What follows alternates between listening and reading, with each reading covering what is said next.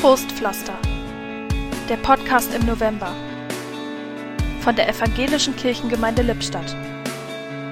Heute mit Roland Hosselmann.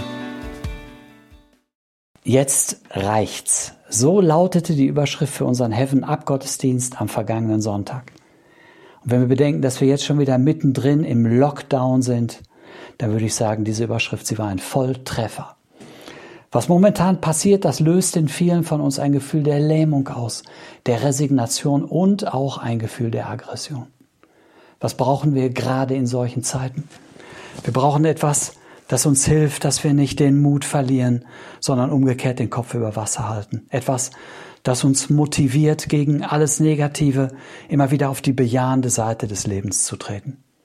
Und ich glaube, das, was wir brauchen, wir werden es bekommen, wenn wir auf ihn blicken wenn wir uns von dem inspirieren und begeistern lassen, der vor Corona da war, in Corona da ist und nach Corona da sein wird. Den, den Paulus, den Vater der Barmherzigkeit und Gott allen Trostes nennt.